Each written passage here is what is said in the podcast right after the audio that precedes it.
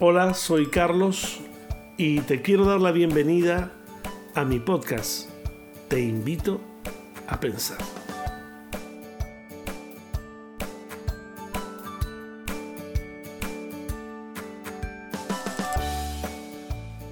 Trabajar en equipo es adoptar la estrategia en la que nadie pierde.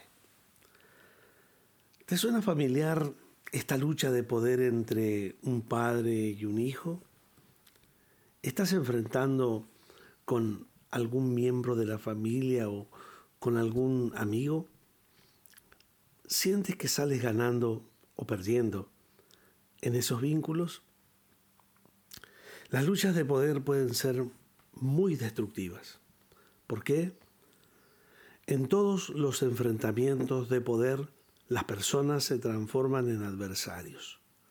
Toman posiciones opuestas y tratan de aplastar a su oponente. ¿Y sabes qué? Cada vez que eso sucede, Satanás se siente muy complacido. Puede guardar sus armas y marcharse. ¿Por qué? Porque sabe que los amigos que se transforman en adversarios van a herirse y tal vez lleguen a destruirse mutuamente. Si Satanás logra que los cónyuges se consideren adversarios, ya cumplió con su sucia tarea. No necesita hacer más. Nunca olvides que tu verdadero enemigo no es la otra persona. Es el enemigo de nuestras almas, de nuestras relaciones, que quiere destruir nuestros vínculos con toda la fuerza de su malvado corazón. Si Satanás consigue que consideres a la otra persona como tu enemigo o adversario, él es quien sale ganando. Si enfrentarnos con nuestros amigos o nuestro cónyuge nos causa tanto daño, ¿por qué nos colocamos con tanta rapidez en el papel de adversarios? ¿Por qué caemos con tanta facilidad en las luchas de poder? Una vez más, creo que esa reacción está enraizada también en el temor.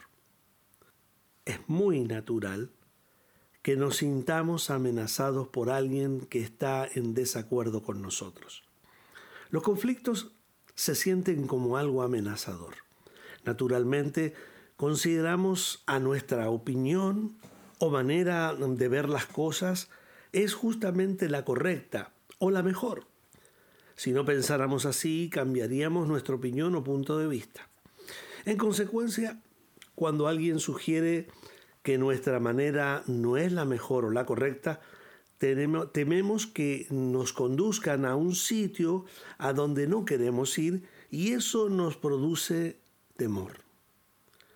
Lo que hacemos es plantarnos con firmeza y tratar de defender nuestro punto de vista con la intención de que la otra persona acepte nuestra perspectiva y reconozca que era ella la que estaba equivocada.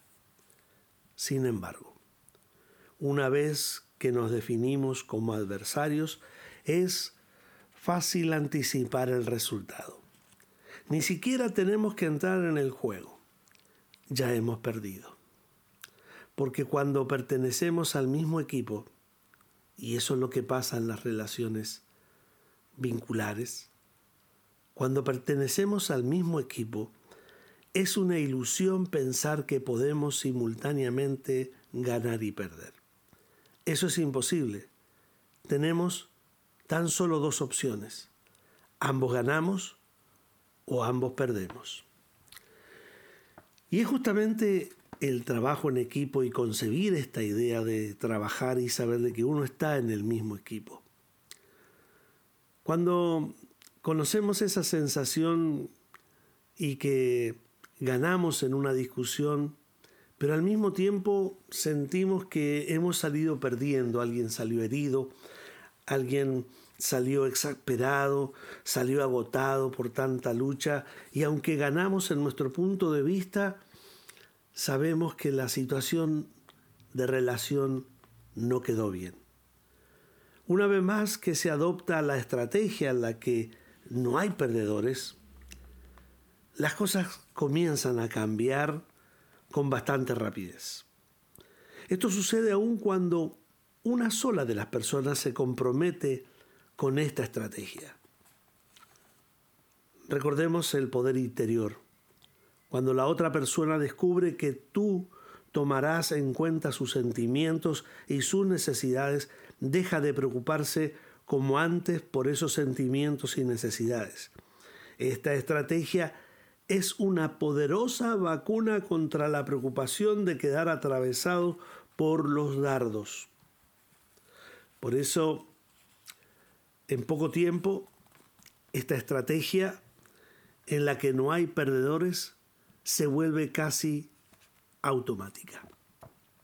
Qué bueno es que nosotros podamos tener y definir una manera diferente de ganar. Para que este nuevo paso funcione, debemos adoptar una definición distinta de lo que significa ganar.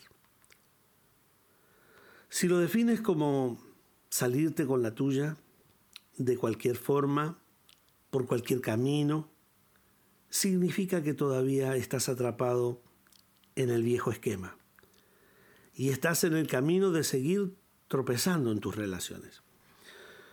Muchos nos resistimos en este punto porque estamos convencidos de manera sincera de que sabemos perfectamente qué es lo más acertado en cualquier tipo de conflicto.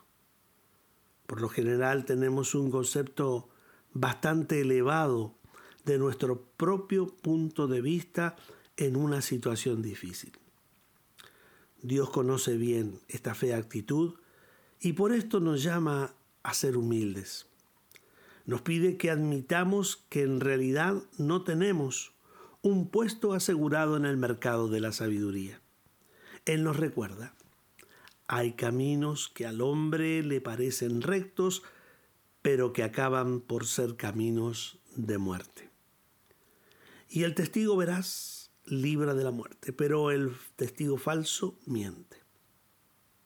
A veces por insistir en nuestro punto de vista, destruimos nuestras relaciones más queridas.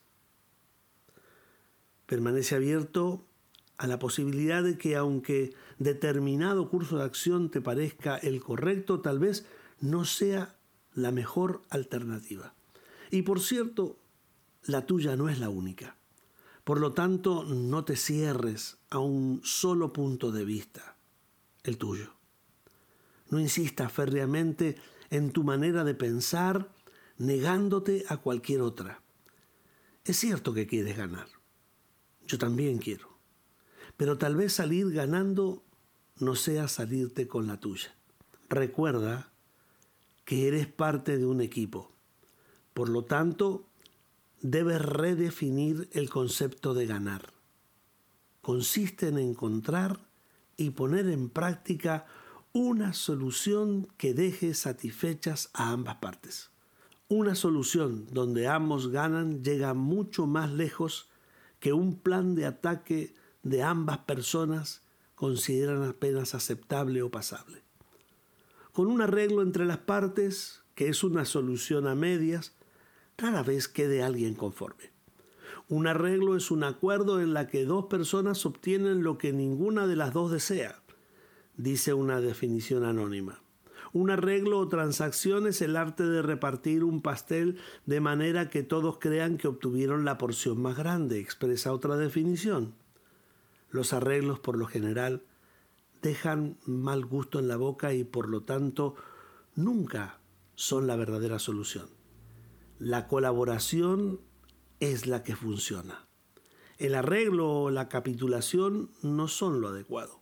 Una solución en la que ambas partes ganan y se sientan bien le da un impulso positivo a la relación y la ubica en mejor posición de lo que estaba antes. Inicias la travesía y terminas en un lugar distinto hermoso, delicioso. ¿Cómo llegaste hasta aquí? Hay diversas maneras. Nos vemos la próxima.